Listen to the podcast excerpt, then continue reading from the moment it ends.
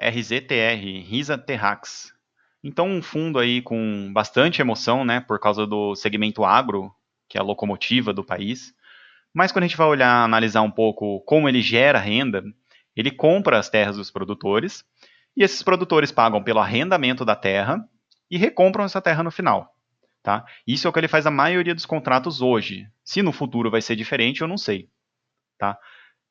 A operação do jeito que ela é estruturada é como, quase como se fosse um CRI prefixado, é quase como se fosse um leasing. Né? É, chega perto daquele case do GGRC que a gente comentou, que parece uma operação de empréstimo. Então, o desempenho das commodities, o desempenho do setor agrícola, não vai influenciar em nada o desempenho do fundo. Tá? Então, vamos conter um pouco a emoção aí com um ativo novo é, e olhar para esse fundo pelo que ele realmente é, uma operação de arrendamento para os produtores.